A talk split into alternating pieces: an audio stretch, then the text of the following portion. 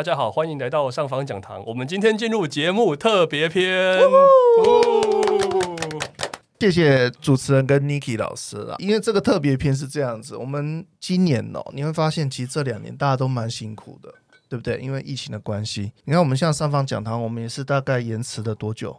应该有三四个月。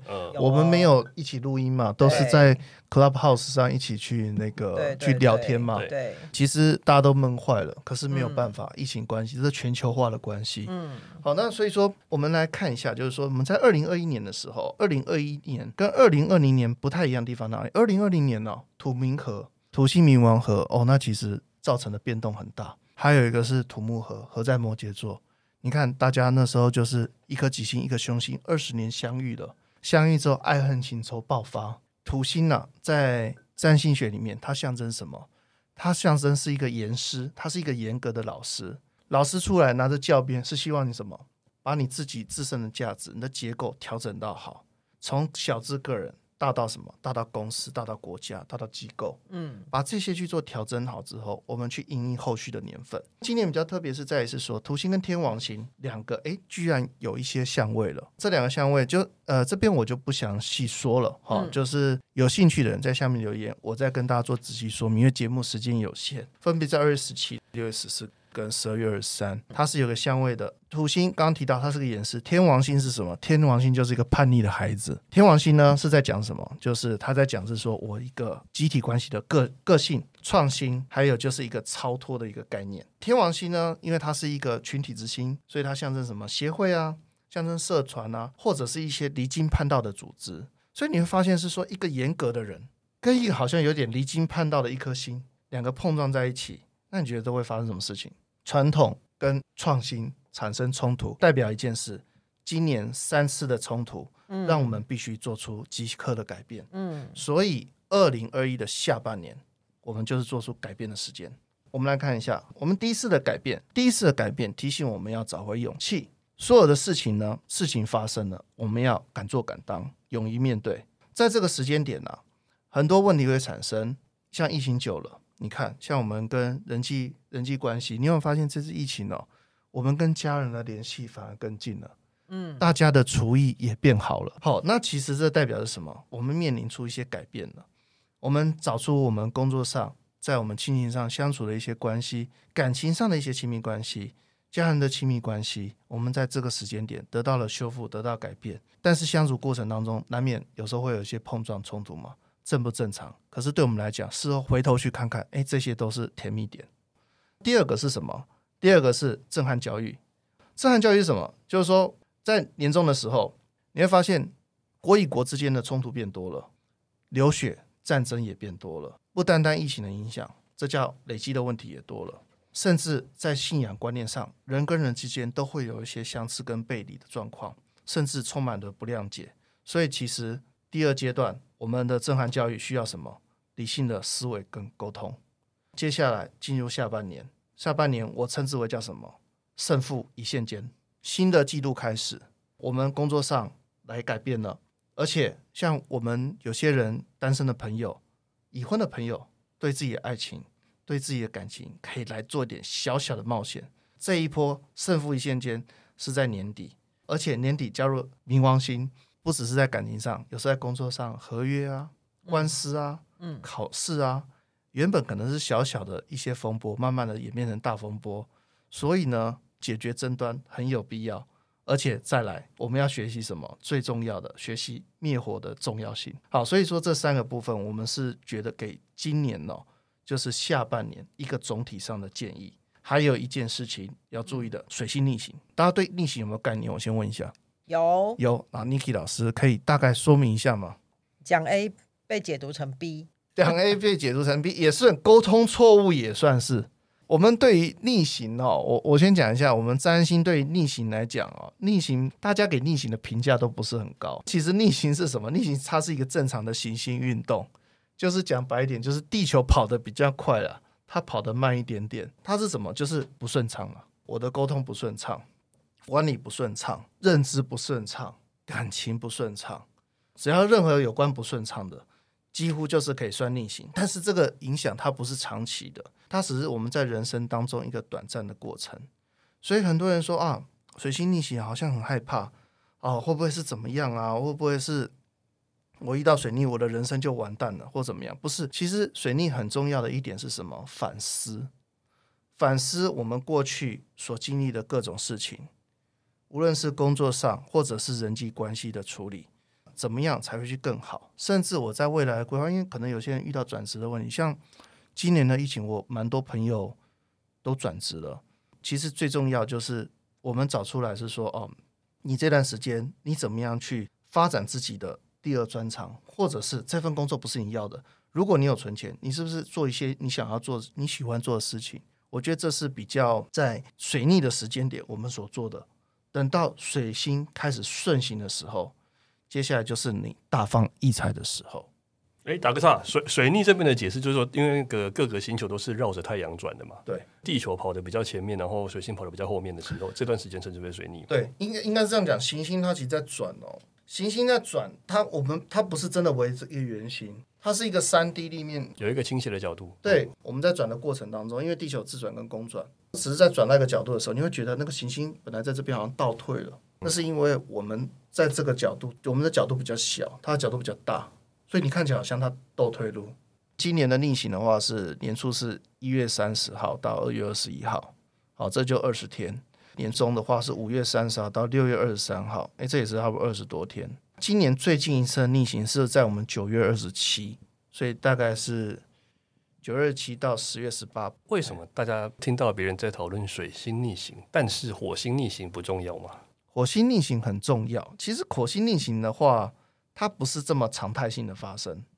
我觉得，如果大家想要知道行星逆行的话，对不对？其实我可以跟大家建议一个网站，好，叫做丹尼尔的神秘世界学。那它其实里面就有讲到各个行星的逆行。因为其实，呃，像我们，我们记也记不住。哦，我简单讲，像火星的话，火星今年逆行是没有的，火星几乎都是顺行的。那它到什么时候才是逆行呢？它到二零二五年才有逆行。所以基本上来讲的话，它的频繁程度不是这么快的，它不是一个很频繁逆行的一颗星。OK，水逆是因为平均一年大概发生三到四次，嗯，像金星半年发生一次，它是跟行星在内侧跟外侧的轨道有关。那冥王星它一次逆行逆行半年，所以冥王星逆行要不要看？不看。木星逆行看不看？看，但是没那么重要，因为木星一次逆行大概两个月到三个月。而且今年的木星逆行刚好，我记得没错的话，双鱼座的朋友会很开心，因为木星几乎都在双鱼座。今年双鱼座的朋友的话，会有一点小小的喜悦啦。尤其在今年的年中六月到十月的时候，通常都会有好事发生。其实行，我们讲到行星逆行，哈，我们还是强调一件事：行星不是真正的逆行，它是跟地球公转、公转的角度有关系。某些地方我们公转的角度较小，行星看起来。它就好像倒退着走，实际上它没有，它还是在继续往前走。因为我们不可能，我们一颗行星去影响宇宙的轨道，不可能。那只是说，行星来讲的话，某一些角度来讲，你会看到好像所有的星都往后跑了。每一年这种状况发生好多次，有些时段特定的时段，例如说五六月的时候，就有五颗行星啊，六颗行星逆行。我记得没错，水星、冥冥王啊、土星啊、木星、海王星、天王星，还有金星。哦，金星没有，金星是年底。你这六颗星同时逆行，是不是代表对世界局势是不好的？其实没有，因为这是一个正常的现象。我们要看是看什么会及时影响到我们的，像水星逆行，诶，就比较及时的影响到我们，我们就会去看，或者是金星逆行这个东西，我们就会去诶，在占星学上特别会表示。还有一点，大家有听过星月吗？我们记得我有一集讲月空王。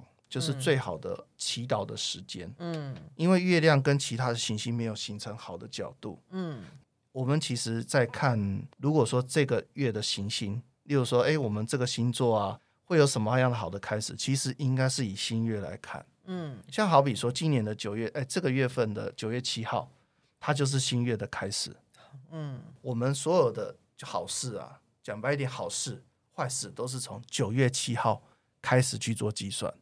嗯，因为新月的开始代表新一轮，然后新月的最高峰是满月，嗯，那满月之后就就是下弦月，然后再慢慢就是没有，就就就就没有了。嗯，然后在下一轮新月的时候再做开始。其实以月运来讲，我们都是这样看的。嗯嗯。这一次的水逆，然后再加上几颗行星上面的这个辅助的话，它会有什么样有别于以往的一个情况发生？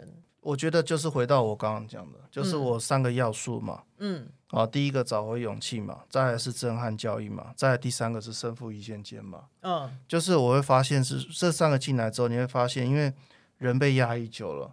其实很多我们累积的能量到年底都会去做一次的爆发。嗯，好，无论是工作、感情上，其实我们发现很多行星都这样。我刚刚讲到冥王星进来是什么意思？因为冥王星到十月份都是在逆行的。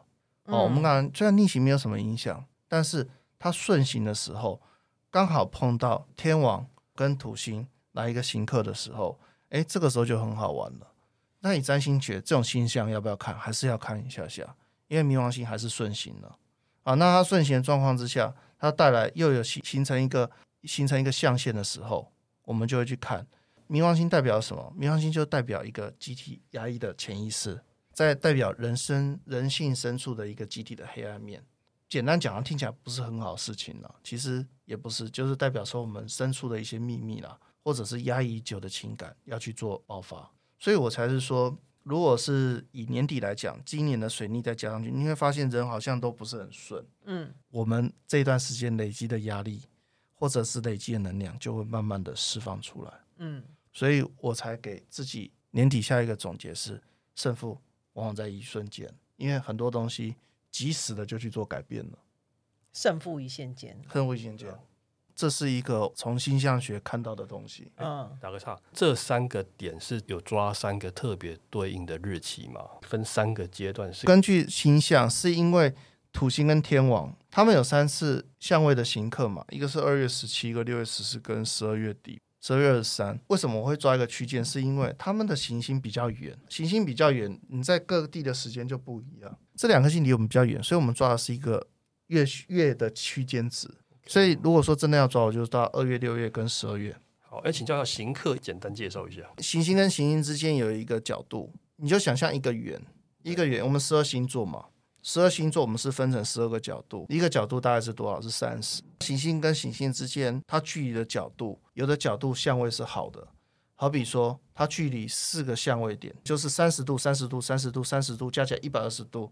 这是好的相位，有的相位点是不好的，好比说九十度跟一百八十度，九十度就是所谓的行克，一百八十度就是对立跟对冲，这个是一个占星学的。如果有兴趣的话，我可以专门开一堂课。这个胜负一线间来临的话，我们都想要胜嘛，那或者是变得更好，在这段期间的话，我们可以做一些什么，可以提高胜的可能性？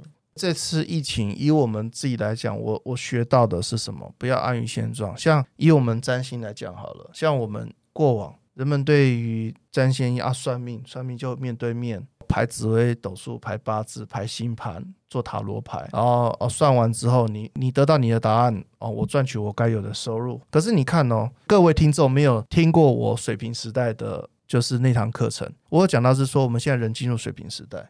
嗯，其实你有发现一件事情？我们现在真的好像经历在一个时代的变革，很多新的产物是逼到我们不得不去接受。像远端课程好了，二零一九年开始，你讲远端课程、远端上课，诶，我记得小叮当就有讲这件事情，没谁会谁能接受啊？包含连二零二零年，大家觉得啊，那可能是暂时性的。你看现在，所有的人几乎都是远端课程，只要这个补习班、这间公司没有远端，基本上离倒闭不远了。你会发现很多的全新的科技，它好像渐渐融入我们的生活，可是它带动的是一个很好的改变。我觉得电动车就是很好的改变，远距课程也是。你看，我们变的是说，我们变得，我们也要去居时并进，改变很重要，适时的改变，然后去接收新的资讯。我觉得这是我们面对接下来的时间该做的事情。那个胜负一线间，它大概的区间是什么时候？大概是从今年的年底，年底。从十一月到明年的二三月，所以大家静观其变。我觉得病毒或者是那疫情，我觉得都还是会在。可是我觉得人类哦，会找到一个解决的方法，而且很快速。说不定 COVID-19 它未来可能就是一个普通的小感冒。我们可能要一直打疫苗，例如说打呃莫德纳 BNT，现在打一点零，可能是二点零、三点零。而是也发现人们会反思，有什么样的东西会可以避免再有这样的状况发生。我我自己来看的话啊，我觉得有一样东西，我觉得在这次疫情，人类会找出一个方法，去跟我们可以去跟这病毒去做一个平衡的相处，就不会像现在大家那么恐慌。这是我的见解了。嗯，好，谢谢。好，谢谢 Aden 老师为我们带来这一集的星象特辑。如果有更多有兴趣想要深入了解的话，可以再参考我们下面这个连接。谢谢大家。好，谢谢，谢谢，拜拜拜拜。